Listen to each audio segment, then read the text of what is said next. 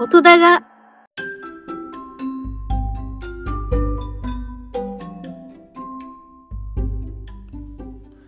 いや、違うんですよ。うん。収録しておりますのが8月の14日の午前中11時46分といったお時間なんですけれども、台風接近に伴い、年に一度の僕が住んでいる町の花火大会、中止となってしまいましたね。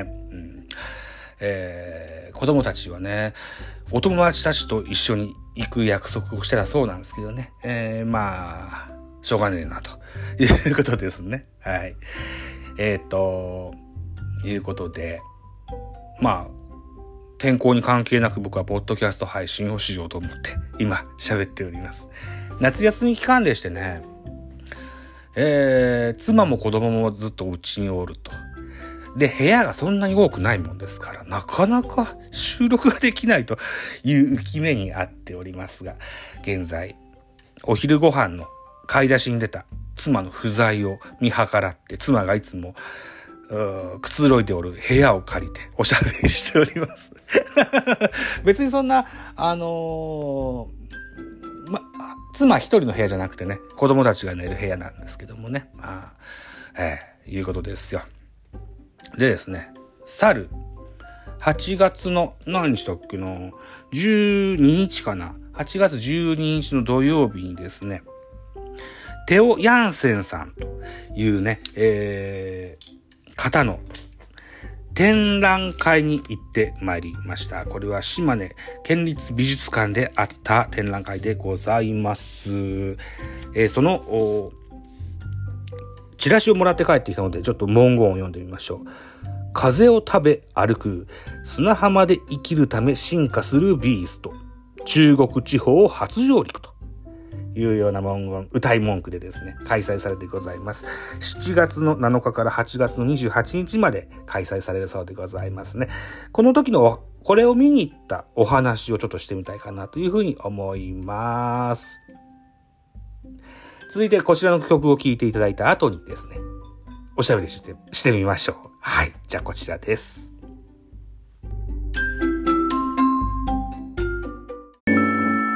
音だが、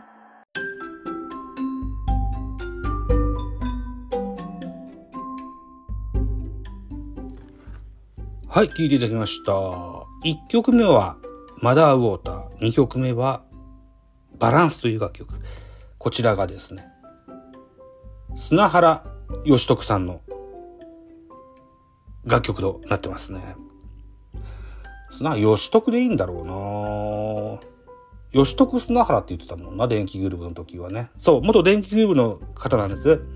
で、義徳という呼びにくいからですね、砂原マリンというニックネームもついてることがあるんですけども、でも、彼のポッドキャスト番組では同じパーソナリティの方から吉典くんって言われてたからななんて呼べばいいんだろうな 砂原さんです。はい。そうそう。あの、トークパートの1でも言いましたけれども、今、妻の不在を狙ってレコーディングしてますもんですからね。何の曲をかけるのかまだ決めてない状況で喋り始めちゃったんですけども、えーテオ・ヤンセンさん。テオ・ヤンセンさんの話をしようとは決めてたんですね。で、このテオ・ヤンセンさんが作られる造形物がですね、砂浜で動く、うん、クリーチャー、うん、みたいなものを作られるので、あのー砂原、砂、砂つながりで、砂原マリンくんにしました。はい。いうことで、うんえー砂原マリン特集みたいなことですわ。はい。えーではでは、うん、テオ・ヤンセンさんとはどのような人かというような文言をご紹介しましょう。1948年オランダ、スフェベ人間に生まれた方でございまして、デルフト工科大学で物理学を専攻後、1975年に画家に転校、1990年より風の力で動くストランドビーストの制作を開始いたします。アートと科学が融合した様々な作品を制作し、注目を集める。現代のレオナルド・ダ・ヴィンチと称されるアーティスト。というような文言が僕の目の前にございます。これはですね、えー、テオヤンセン展、非常に気に入りまして、帰宅前にお土産物コーナーでお土産を買ったんですね。で、トートバッグ3500円を買いますと、えー、タグがついてましてね、そのタグがこの説明文に書いてございまして、それをまるっと読みました。はい。いうことですね。あとは、えー、チラシももらって帰っております。テオヤンセン店、風で動くストランド、カッコ砂浜、ビースト、かっこ生命体。がオランダの砂浜からやってくる。プラスチックチューブで構成され、風力により生物を思わせる歩行をする。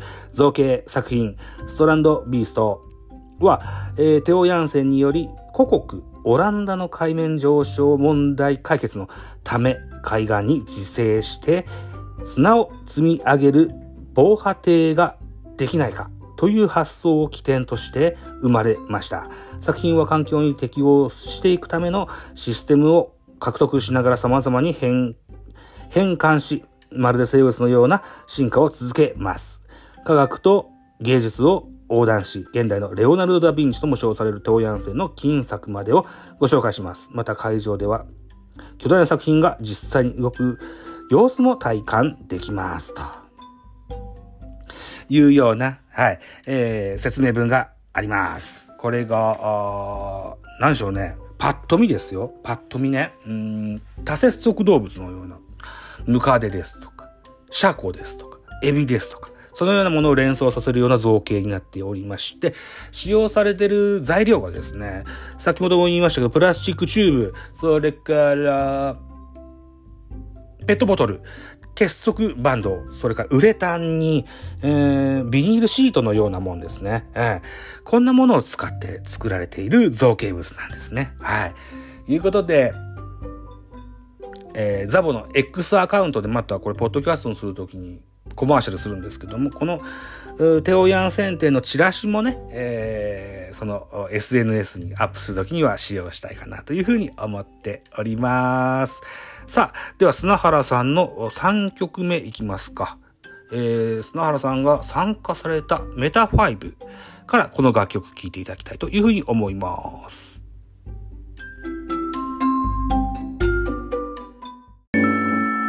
音だが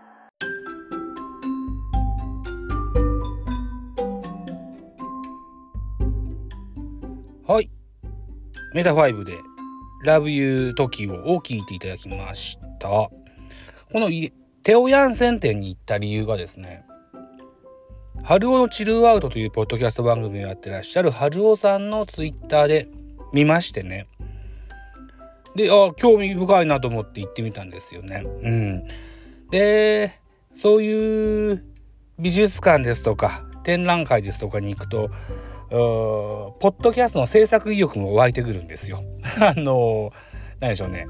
えー、クリエイターとしてのモチベーションが上がってくるわけですよ。偉そうなこと言ってますけどね。うん。でも、先ほども申し上げましたように、夏休みということもあって、えー、妻も子供のもおるという状況の中で、なかなかおしゃべりするのが難しいといった環境。えー、先ほど妻が帰ってきまして、現在は車で喋っております。はい。真夏の車中は暑いですな。うん、台風が来るいうこともあって、普段よりかは多分、うん、涼しい。30度まで行ってないんじゃないかな。30度ぐらいかな。いう気温なんですけど、湿度は高くてムシムシはするんですけどね。今は収録会場をですね、車中に移しましておしゃべりしております。はい。まあ、とにもかくにも、今日は8月14日におしゃべりしております。えー、明日で、夏休みが終わってしまうといったこともありますので何本か収録したいかなというふうに思っているんですね。うんえー、今このテオヤンセン店の話の前にはですねミドル巨人くんを2本収録して、えー、8月15日の朝5時45分と朝6時にアップする2音源を予約配信したとこです。はい。いうことで、やる気はあるんですが、環境が整わないといったのが非常に歯がゆくは思いますけども。まあそんな状況の中でやってみたいかなというふうに思っております。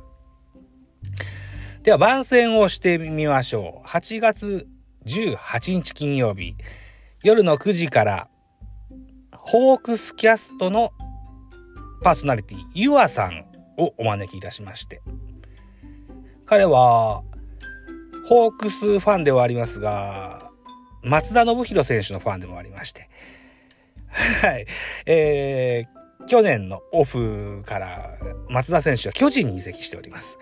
で、先頃、ユアさんはジャイアンツ球場2軍のゲームでね、松田選手の活躍を見てきたよというようなものを、えー、SNS で確認しましたので、彼にオファーをしますと、2つ返事で OK をいただきました。はい。ということで、8月の18日は、ゆあくんとマッチさんというタイトルで、ツイッタースペース、X スペースで公開収録をやります。さらに同日、8月18日金曜日23時からは今度はジャイアンツキャスト2023-8月号の収録の予定もございます。はい。ぜひ遊びに来ていただけたらというふうに思います。はい。ということで最後の楽曲となります。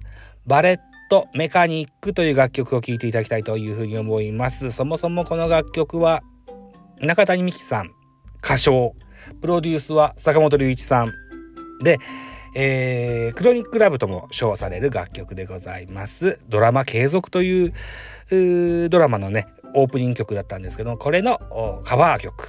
薬師丸悦子さんと砂原さんのカバー曲となっております。これを聞きながらお別れでございます。週末のポッドキャスター、音高3ザボでございました。ありがとうございました。